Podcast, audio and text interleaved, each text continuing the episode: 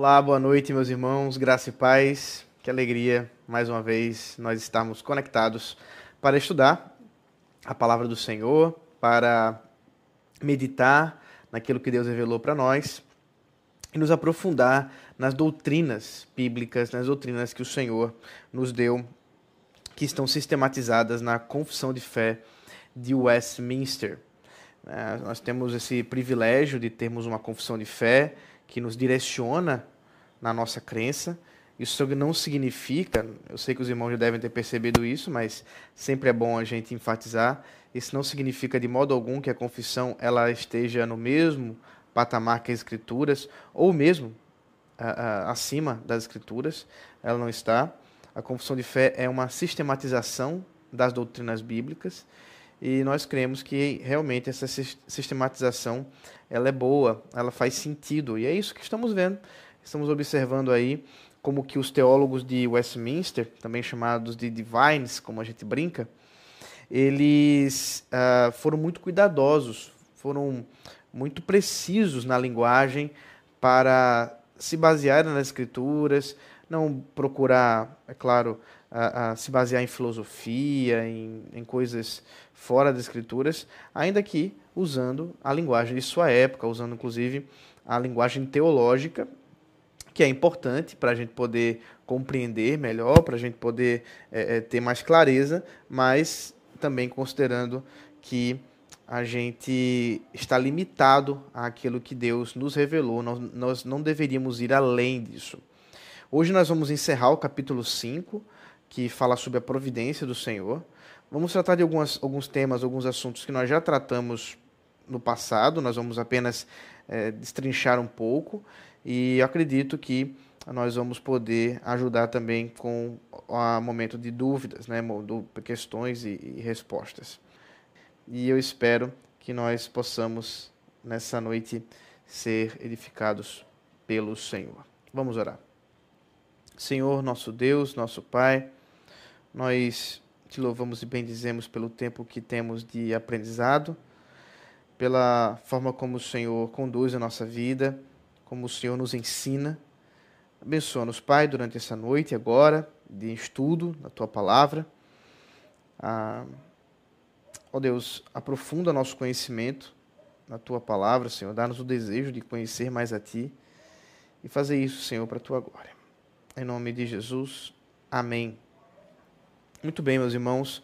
Hoje nós estamos, como eu disse, caminhando para o final do capítulo 5 e, portanto, peço que você acompanhe comigo a leitura do capítulo 5, a seção 5, 6 e 7. Eu vou fazer a leitura dos três pontos porque eles estão interconectados e depois a gente vai conversando um pouco sobre algumas questões apresentadas por esses três pontos, essas três sessões. É, Rodrigo, acho que está preparado aí já para colocar. É, nós vamos projetar também o texto, você pode acompanhar a leitura comigo.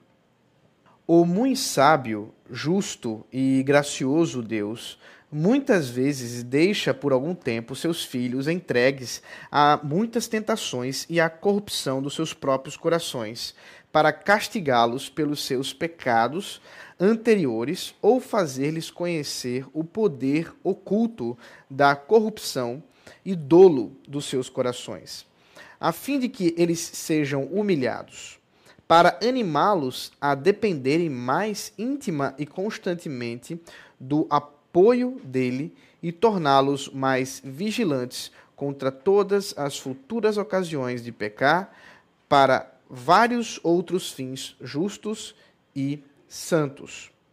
Quanto àqueles homens malvados e ímpios que Deus, como justo juiz, cega e endurece em razão de pecadores de pecados anteriores, ele não somente lhes recusa a graça pela qual poderiam ser iluminados em seus entendimentos e movidos em seu, seus corações, mas às vezes tira os dons que já possuíam e os expõe a objetos que a sua corrupção torna ocasiões de pecado. Além disso, os entrega às suas próprias paixões, às tentações do mundo e ao poder de Satanás, Assim acontece que eles se endurecem sob influências dos meios que Deus emprega para o abrandamento dos outros. Como a providência de Deus se estende em geral a todos os crentes, também, de um modo muito especial, ele cuida da igreja e tudo dispõe a bem dela. Então aqui nós temos né, a, a, esse final do capítulo 5, tratando dos meios pelos quais a providência é executada. Quais são esses meios que Deus trabalha, né? Como é que ele executa a providência dele, como nós já vimos anteriormente, através da causa primária, que é o decreto e a vontade de Deus, e a causa ou as causas secundárias, que aí compõem uma série de coisas que nós já temos conversado bastante e da importância de fazermos essa distinção ela é didática, ela ajuda a gente a compreender como é que a soberania de Deus ela se, uh, uh, se adequa ou ela se harmoniza dentro também da responsabilidade humana. A seção 5 trata do, da disciplina do Senhor. Deus disciplina em amor os seus filhos. Né? Então, veja comigo, por favor, a epístola aos Hebreus, capítulo 12. Hebreus 12, do versículo 4 ao versículo 11. Texto base para a disciplina que o Senhor mesmo estabelece a nós. Diz assim, Hebreus 12, a partir do versículo 4. Na luta, na luta contra o pecado, vocês ainda não resistiram até o sangue, e vocês se esqueceram da exortação que lhes é dirigida como a filhos. Filho meu, não despreze a correção que vem do Senhor, nem desanime quando você é repreendido por ele, porque o Senhor corrige a quem ama e castiga todo o filho a quem aceita. É para a disciplina que vocês perseveram. Deus os trata como filhos. E qual é o filho a quem o pai não corrige? Mas, se estão sem essa correção, da qual todos se tornaram participantes, então vocês são bastardos e não filhos. Além disso, tínhamos os nossos pais humanos que nos corrigiam e nós os respeitávamos. Será que então não nos sujeitaremos muito mais ao Pai espiritual para vivermos?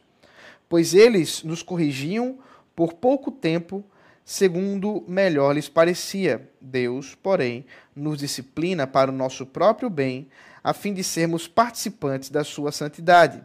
Na verdade, toda disciplina, ao ser aplicada, não parece ser motivo de alegria, mas de tristeza. Porém, mais tarde produz fruto pacífico aos que têm sido por ela exercitados, fruto de justiça. Então veja, aqui nós temos a declaração por parte do autor da carta que Deus ele executa em amor essa disciplina. Ele cuida de nós através de alguns meios. E a gente ainda não tratou sobre a questão da perseverança dos santos, mas vale lembrar, e eu sei que muitos irmãos já sabem disso, que a salvação ela é um dom, é uma graça que Deus concede, da qual não se pode perder da qual você não pode estar andando por aí e deixá-la cair do bolso. Isso não acontece. Mas quais são os meios, as causas secundárias dessa perseverança que Deus dá a nós? E então Deus executa essa perseverança de muitas maneiras. Por exemplo, aqui na, na carta aos Hebreus, o autor trabalha com várias advertências importantíssimas contra o pecado. E alguns que creem na queda da salvação, na perda da salvação, dizem algo mais ou menos assim: ora, se não fosse possível perder a salvação, por que o autor aos Hebreus ameaçaria pessoas dizendo que elas deixariam de estar em Cristo caso não permanecessem nas boas obras, obedecendo e ouvindo a voz do Senhor? Elas deixariam de entrar no descanso, como por exemplo Hebreus 4 fala aí nós temos exatamente essa questão da execução das causas secundárias, os meios pelos quais Deus traz com perseverança os seus filhos. E aqui a disciplina também é um meio. As advertências do evangelho, as advertências das cartas, mas também a disciplina. E Deus executa essa disciplina, veja só, permitindo que tentações e corrupções e até mesmo o poder oculto do próprio pecado, nosso próprio pecado, se manifeste em nós. Aí nós temos uma relação de como é que o pecado em nós, como crentes, ainda permanece, né? A, a, a, presença desse pecado. E ele permanece porque Deus permite que ele permaneça. Deus deixa que isso aconteça. E os teólogos de Westminster dizem, ele, diz, ele deixa isso para que nós estejamos nos mantendo ainda mais com Cristo. Talvez isso cause uma certa confusão na cabeça de muitas pessoas que ouvem essa, essa, essa instrução, essa doutrina. Como é que Deus permite o pecado, permite as tentações, para que através delas, inclusive do próprio pecado, né, através da prática do pecado, nós estejamos ainda mais perto de Deus. Então, se você está acompanhando comigo as devocionais de 1 de João, você já deve ter percebido essa, essa situação. Você deve ter olhado, por exemplo, o primeiro capítulo, João já trabalha essa questão, onde ele vai mostrar: olha, aquele que diz que não tem pecado, ele é mentiroso e, e faz Deus de mentiroso. A verdade não está nele. Mas ao mesmo tempo ele diz: olha, eu digo essas coisas para que vocês não pequem. Ora, veja só. João está escrevendo para que a igreja não peque, dizendo que ela peca. E ao fazer isso, ele dá a esperança. Aqueles que estão em pecado, eles têm um defensor, um forte defensor, que apela eternamente por eles. Apela sempre por eles. E eles podem, portanto, confessar seus pecados diante do Senhor. Eles podem fazer isso com a, a esperança e a confiança de que realmente são ouvidos, porque tem um forte defensor. Então, veja, não há nenhuma contradição quando os teólogos dizem isso. Na verdade, isso está amparado pelas Escrituras. Existem, inclusive, alguns relatos que nos apontam essa questão. Veja só, é, ao, ao, ao permitir, portanto, esse tipo de procedimento, permitir o pecado, permitir a nossa desobediência, permitir essas tentações que nos levam a pecar, tudo isso dentro dos planos da providência do Senhor. Lembra que tudo isso está nos decretos de Deus, tudo isso está na vontade de Deus. O que que a, a Deus tem como objetivo nessa disciplina?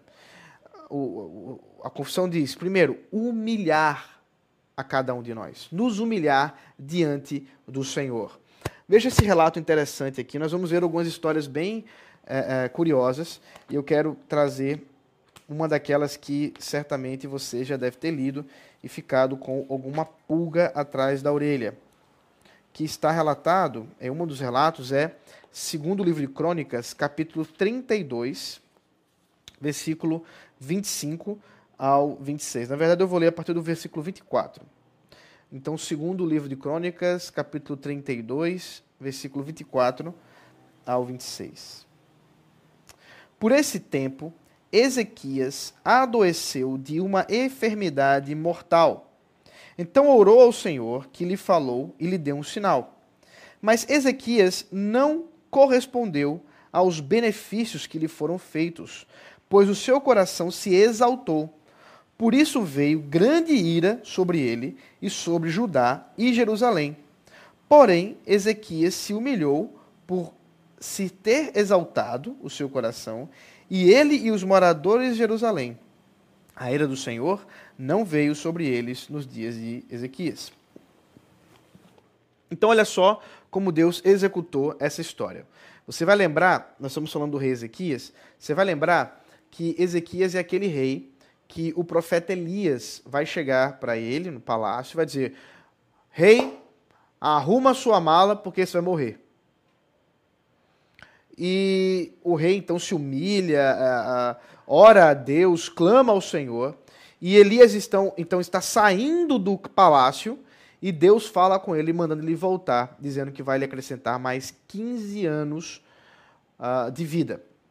Elias volta, passa a, a, essa mensagem para é, é, Ezequias, E o que nós vamos ver é que Ezequias pede um sinal.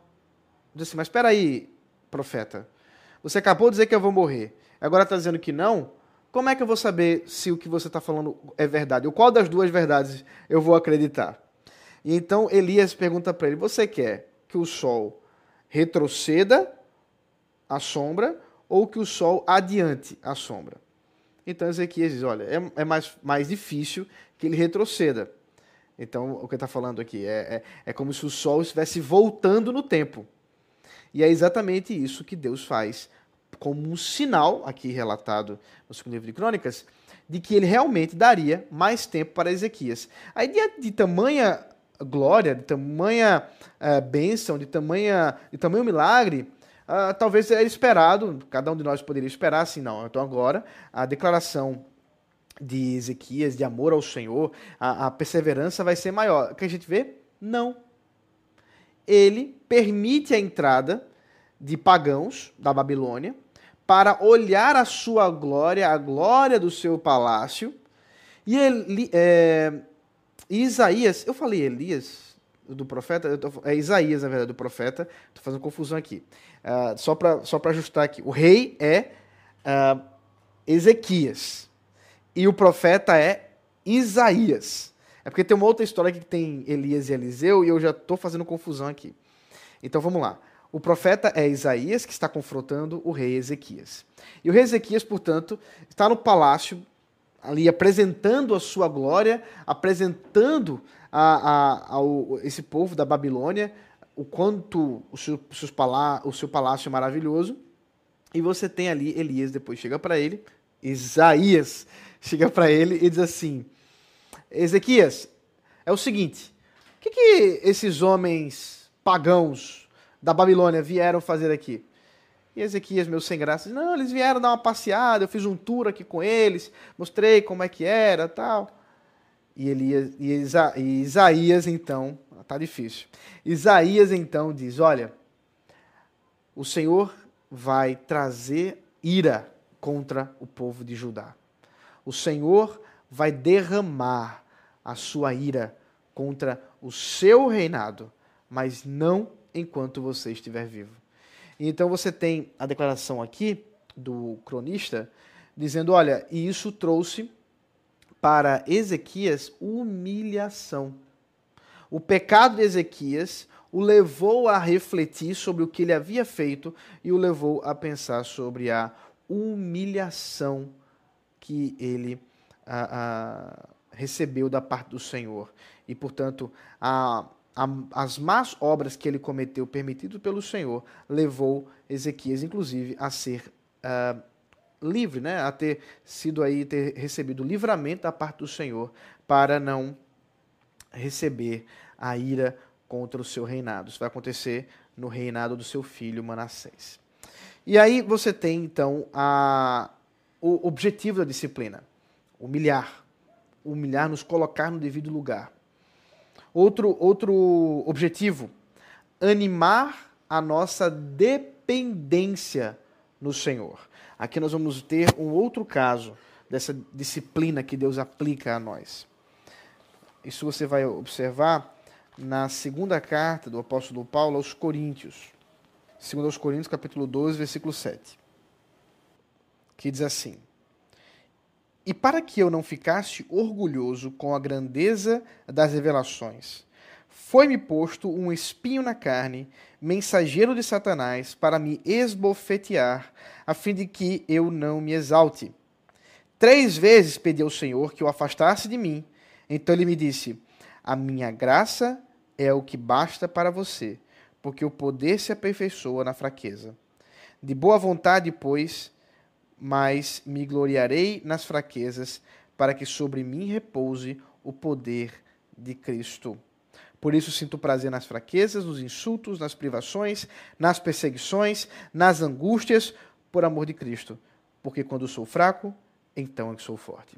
Então veja, o apóstolo Paulo reconhece realmente que Deus ter permitido que assolações, que eh, uma, uma terrível ameaça viesse a vida do apóstolo Paulo, nós não sabemos exatamente o que é esse espinho na carne. O apóstolo Paulo não nos detalha isso aí. Existe uma série de, de tentativas de tentar. É, de, de ver o que seria, o que significaria, desde pecados até mesmo algum defeito físico, alguma questão nesse sentido. Mas simplesmente nós não sabemos e talvez, talvez não, é, nós podemos estar com, é, certos disso, que Deus não deixou que na revelação do Senhor estivesse claro isso, para que nós em nenhum momento estivéssemos justificando qualquer que fosse a questão do espio na carne para a nossa própria vida. Mas nós podemos observar aqui que Deus realmente ele permite que coisas aconteçam conosco, seja lá o que for, para nos humilhar, para uh, destruir nosso orgulho e para nos fazer ser mais dependentes dele ou reconhecer ainda mais a nossa dependência no Senhor.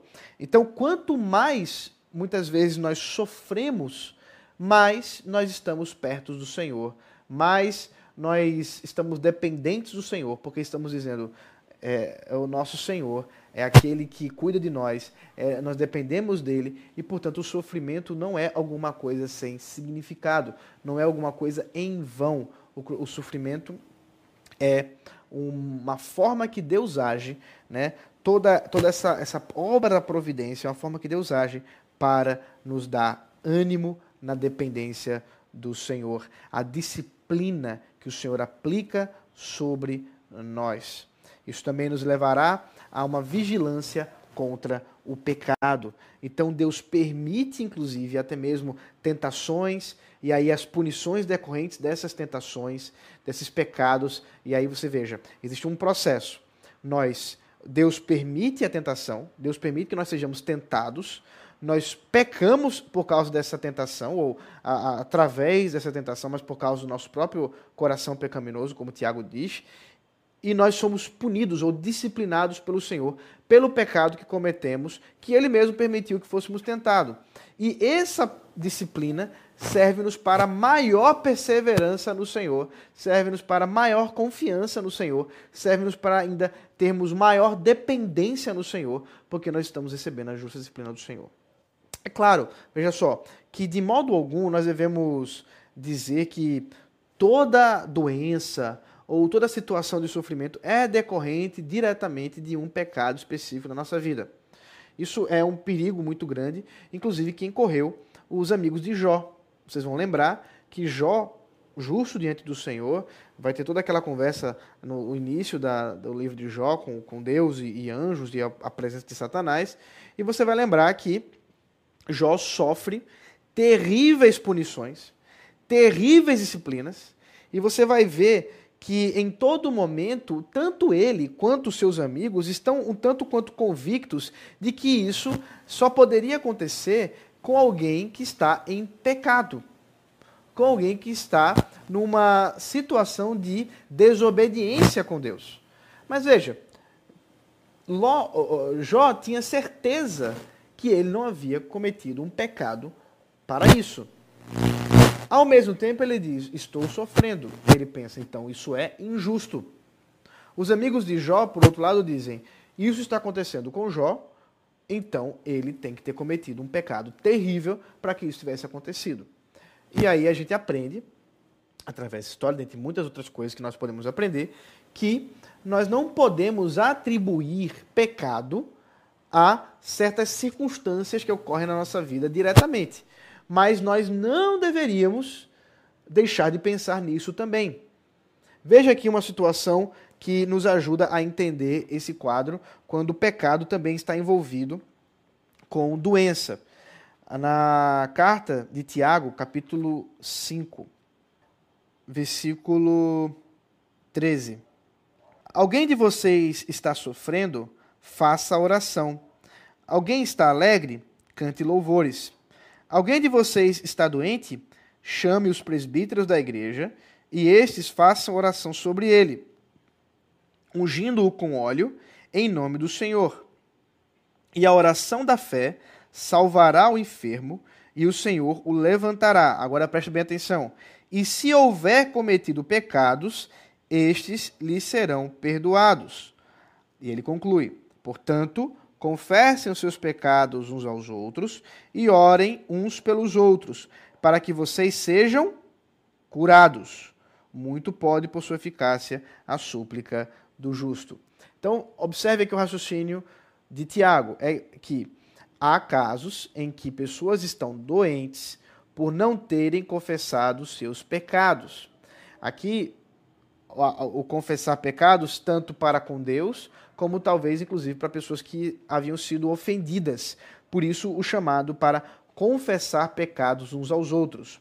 Eu já expliquei isso para vocês em outro momento, que nós temos três níveis de confissão de pecados: a confissão para o perdão, que é a Deus, a confissão para a reconciliação com o próximo, quando nós ofendemos o próximo, então nós confessamos a ele, e a confissão para aconselhamento, para ajuda, para acompanhamento, que essas três podem estar aqui nesse contexto, nessa história, porque envolve inclusive a presença de presbíteros, quer dizer, envolve a presença de pastores que estão ali com aquela pessoa que está doente. O caso dela é grave, porque ela não tem condição nem mesmo de, de, de ir até a presença dos presbíteros, ela precisa receber a visita. Então pode ser um caso de uma doença que grave, no sentido uma pessoa até mesmo pode estar moribunda, e ela recebe essa visita, recebe oração, inclusive aqui a, a, a, o óleo derramado representando o, o, a operação da salvação, da, do Espírito Santo, da, da, da cura do, do, Espírito Santo e tudo. E aqui o, o, o, o doente uma vez confessado o pecado, perdoado o pecado, ele é restaurado também, porque ele diz que vocês serão curados, uma vez que pedirem eh, e confessarem os seus pecados. Então, observe que há sim casos em que doenças, eh, questões situações difíceis na nossa vida são causadas por pecados que temos cometido, seja por uma ligação direta, uma consequência direta. Né? Nós podemos pensar que quando você comete uma mentira e você é pego naquela mentira, você recebe ali uma, uma consequência direta do pecado que você cometeu. Mas há casos em que esse pecado, por exemplo, está oculto. É só você lembrar do salmista é, salmista, no seu, seu salmo, salmo 73, se eu não me engano, salmo, é, Davi é, confessa o seu pecado, dizendo: Olha, o meu, os meus ossos secaram enquanto estava com a boca calada.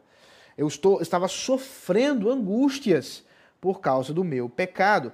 Então, observe que ele, ele está consciente de que havia doenças, inclusive na alma dele, dentro dele, que causavam dores a ele, por causa do pecado não confessado. Então, aí nós vemos essa obra da disciplina que o Senhor aplica e ele usa muitos meios para nos disciplinar. Nossa intenção hoje não é falar sobre a disciplina eclesiástica, mas vale a pena lembrar que Deus usa de maneira ordinária, regular, a igreja, especialmente os pastores, para cuidar das nossas feridas, cuidar dos nossos pecados, inclusive nos aplicando a disciplina justa, bíblica, que traz realmente a, a, a nossa reconciliação com o Senhor. Caminhando agora para a nossa sessão de número 6, nós vamos ver agora o outro lado da história. Nós vimos a disciplina em amor aos filhos e agora Deus julgando homens maus. Porque Deus disciplina os seus filhos, mas ele pune e julga os maus, os homens maus e os homens ímpios. Veja comigo, nós já vimos esse texto algumas vezes, mas eh, ele é a base para falar sobre essa questão do juízo. Romanos capítulo 1, versículo 24. Versículo 18, só para a gente entender aqui. A ira de Deus se revela. Então veja, nós temos aqui a ira de Deus se mostrando. Como? Então ele, o apóstolo Paulo começa a falar de várias maneiras, mas o versículo 24. Por isso, Deus os entregou à impureza pelos desejos do coração deles para desonrarem o seu corpo entre si. Então, olha só. Uma das formas que Deus age, e essa é a forma mais terrível, é quando Deus deixa, entrega os nossos, as nossas paixões, os nossos pecados, a nós mesmos, a nossa própria vontade, e ele permite, portanto, essa ação. E aí nós estamos falando de ímpios. Os ímpios agem mediante seus próprios corações, mediante sua própria vontade, e você vai acompanhando aqui Romanos 9, vai falar que Deus, inclusive, age endurecendo o coração e até mesmo trazendo a cegueira. Romanos 9, versículo 16 ao 18. Assim, pois, isto não depende de quem quer ou de quem corre, mas de Deus que tem misericórdia. Porque a Escritura diz a Faraó: Foi para isto mesmo que eu o levantei, para mostrar em você o meu poder e para que o meu nome seja anunciado em toda a terra. Logo, Deus tem misericórdia de quem quer e também endurece a quem ele quer. Então, observe. Os ímpios têm o seu coração endurecido através da obra da providência do Senhor, julgando os seus procedimentos pelo próprio Deus. Veja, eles já são pecadores, eles já estão vivendo a prática do pecado, e Deus é como se é, os deixasse em seus próprios pecados, em sua própria vontade, ele permite os seus corações endureçam, e assim Deus está endurecendo os seus corações. Observe que aí é uma relação entre a obra de Deus de providência e também as causas secundárias do próprio pecador agindo, endurecendo o seu próprio coração. Veja como termina a seção 6, porque fala exatamente essa questão. Olha só. As tentações do mundo e ao poder de Satanás, assim acontece que eles se endurecem sob as influências dos meios que Deus emprega para o abrandamento dos outros. Então veja, é, Deus ele endurece o coração do ímpio, mas é o ímpio que endurece o seu próprio coração. São duas verdades ao mesmo tempo. Deus endurece, mas é o homem, o ímpio, o homem mau, que está endurecendo o seu próprio coração. Isso é o que nós entendemos tanto de Romanos capítulo 9, que acabamos de ler, mas também da sua referência ali a Êxodo, né, onde fala também de Faraó endurecendo o seu próprio coração. Ele também recusa a graça. Quer dizer, ele não derrama a graça sobre esses homens ímpios e maus, uma vez que não são eleitos, para que eles não sejam iluminados. Você vai é, é, ver um caso parecido com esse quando Jesus explica o motivo dele falar as parábolas. Os discípulos estavam ali sempre ouvindo as parábolas do Senhor Jesus Cristo e muitas vezes não entendendo o que ele estava explicando. E eles perguntam: por que o Senhor fala por parábolas? Ele diz: olha, para que ouvindo não ouçam, para que vendo não vejam, para que não entendam. Referindo-se aos fariseus porque era necessário que os fariseus recebessem a punição pelos seus pecados. E, portanto, Jesus fala em parábolas para que eles não consigam entender. E assim, recusando a graça para que, entendendo, pudessem, uma vez iluminados, pudessem crer. Eles não poderiam crer. A graça lhes foi recusada, quer dizer, Deus não quis que eles crescem. Uh, ele também faz com que até mesmo dons de alguns desses ímpios seja retirado deles. Veja a severidade com que Deus pune, julga os homens maus. Mateus capítulo 25, versículo 29. E diga a vocês que, desta hora. Peraí, estou falando no capítulo errado. Agora sim, Mateus 25, 29. Porque a todo o que tem, mais será dado, e terá em abundância. Mas ao que não tem, até o que tem, lhe será tirado. Aqui você tem a parábola dos talentos. E vocês lembram da história dessa parábola, onde um senhor tem três servos e ele dá a três servos, cada um, uma quantia de talentos, né? uma, que era a moeda da época. E cada um deveria fazer o que bem entendesse com, esse, com esse, é, essa moeda. Então você tem o primeiro que vai lá e multiplica o que recebeu, o segundo que também faz isso, e o terceiro que esconde, que a, a, enterra o seu talento. E o Senhor Jesus fala que nessa parábola o Senhor ficou muito irado com aquele homem que não soube usar o talento que Deus havia dado e por não ter usado aquela, aquele dom, aquela bênção que o próprio Deus lhe havia concedido, isso lhe foi tirado.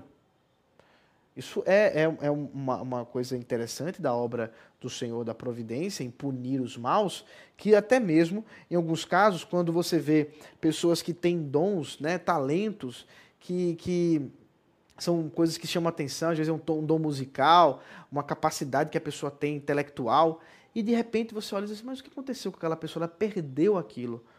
E a gente não sabe, mas isso está ligado ao pecado, está ligado ao próprio juízo que Deus derrama contra os homens maus, contra os ímpios. Deus também expõe essas pessoas ao próprio pecado delas. Veja, veja comigo essa história também interessante que está no segundo livro de Reis, capítulo 8. Segundo Reis, capítulo 8, versículo 7 até o versículo 15.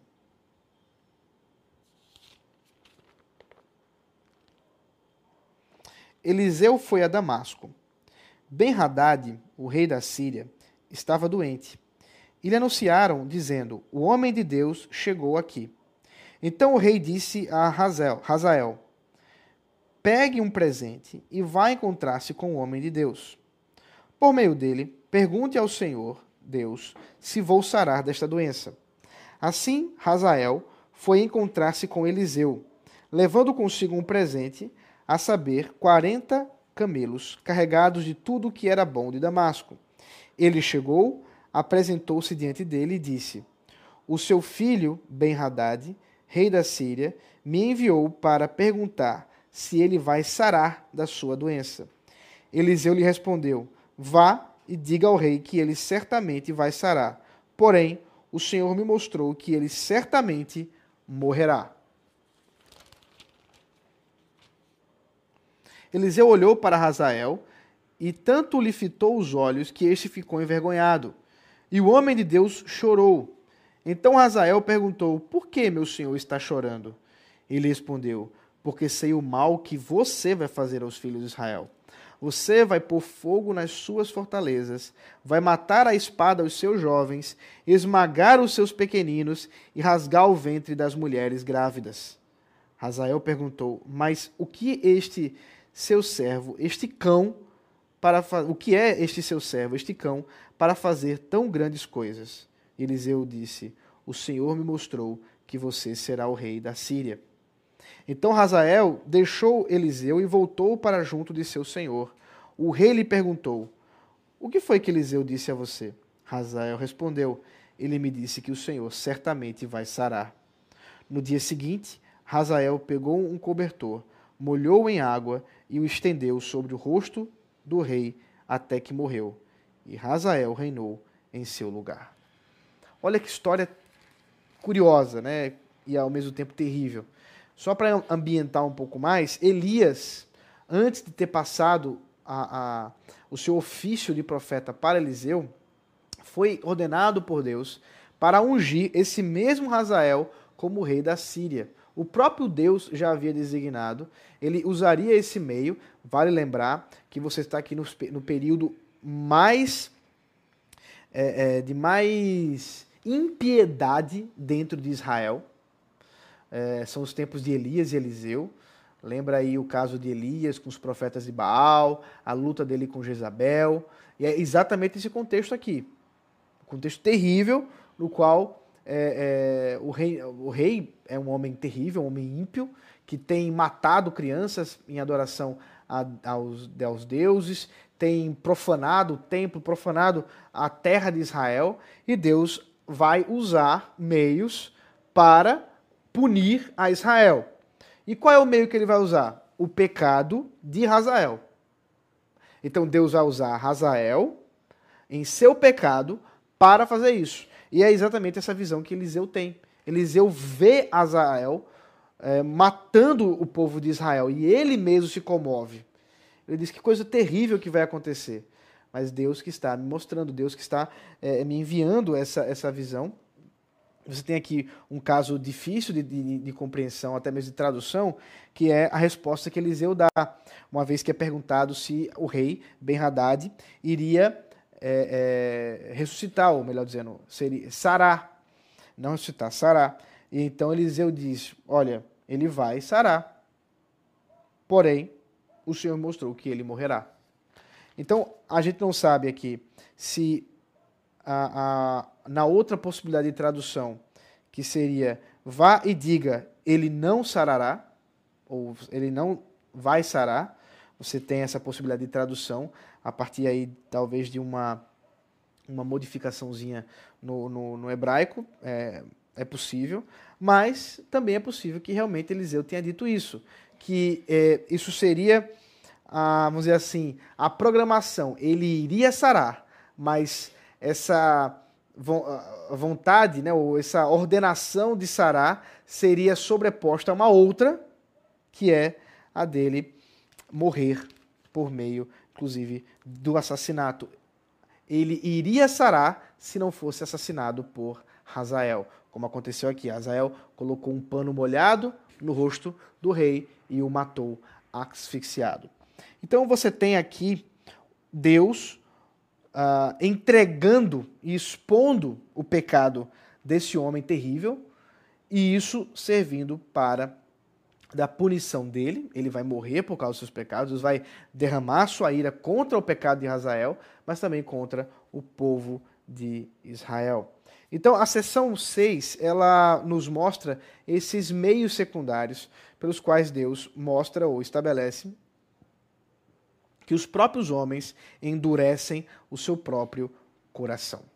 Por fim, a última sessão da, da, da providência, do capítulo 5, é Romanos 8, 28. E é nós sabermos que em tudo isso, tudo isso, Deus é glorificado e tudo isso coopera para o bem da igreja. Romanos 8, versículo 28 diz o seguinte: Sabemos que todas as coisas cooperam para o bem daqueles que amam a Deus, daqueles que são chamados segundo o seu propósito. Então, a obra da providência do Senhor está é, guardada pela vontade de Deus e nós não sabemos tudo aqui da história, somente aquilo que ele já nos revelou. Nós sabemos que ele tem controle da história, mas nós sabemos para onde está indo. Nós sabemos que ele faz tudo isso para o nosso bem. Tudo isso coopera para o nosso bem. Deus está imprimindo a imagem do seu filho em nós. Esse é o grande bem que ele está fazendo em nós. Por isso que a, a punição, por isso que as tristezas da vida, os sofrimentos, todos eles têm um significado, porque Deus está burilando cada um de nós, Deus está moldando cada um de nós e ele usa meios diversos para isso, na sua obra de providência. Portanto, nós podemos confiar no Senhor, nós podemos saber que em tudo isso ele é Deus fiel, é Deus que podemos confiar, é Deus de confiança e assim nós estarmos é, conscientes da obra da, da, da providência e também alegres em saber dessa história que ele mesmo está delineando para nós, para a sua glória, pela sua santa vontade, pela sua santa bondade. Nós encerramos o capítulo 5, a exposição. Até agora não vi nenhuma pergunta. Não sei se há. Ah, se houver alguma pergunta, podem aproveitar agora, senão a gente encerra com uma oração. Quero agradecer o tempo que vocês estiveram conosco hoje, mais uma vez, uh, permitindo que nós tivéssemos, uh, tivéssemos juntos aqui estudando a palavra do Senhor, no capítulo 5. E eu espero que nós possamos ainda mais aprofundar. Nós vamos agora entrar no capítulo 6 e vamos estudar sobre a queda, sobre o pecado do homem. Vamos adentrar aí sobre questões mais profundas sobre a desobediência do homem, as consequências disso, e vamos caminhando aos poucos, estudando, nos aprofundando mais. Eu espero que vocês estejam tão animados quanto eu estou para estudar a confissão, estudar a palavra do Senhor. Então vamos orar. Caso você tenha alguma dúvida ainda, não colocou aqui no canal, você pode é, nos enviar pelo WhatsApp. Vai ser um prazer responder a sua pergunta. Vamos orar. Ó Senhor, nosso Deus, nosso Pai, obrigado pelo tempo que aqui tivemos de aprendizado, pela graça que o Senhor nos concede em fazer tudo isso. Nós sabemos que não somos dignos de aprender nada, mas o Senhor nos ensina, porque o Senhor é bondoso, porque o Senhor é maravilhoso. E até mesmo no nosso sofrimento, o Senhor tem um plano. Até mesmo nas nossas dores, o Senhor tem um plano. E mesmo quando nós oramos, como o apóstolo Paulo, pedimos para que o Senhor alivie o sofrimento, e o Senhor diz: não, nós sabemos que a tua graça nos basta. E é isso que precisamos ser lembrados. A tua graça nos basta. Nos abençoa, Senhor, durante essa noite, dar-nos descanso e também, Pai, amanhã, mais uma vez, possamos glorificar o Teu nome nas nossas muitas atividades e, nos, e nós possamos nos encontrar mais uma vez no momento de devocional, estudando, estudando a Tua palavra, a primeira carta de João. Nós te agradecemos no nome de Jesus Cristo. Amém. Deus abençoe, meus irmãos. Muito obrigado pelo tempo que aqui tivemos juntos. E amanhã, se Deus quiser, nos encontramos. Um grande abraço.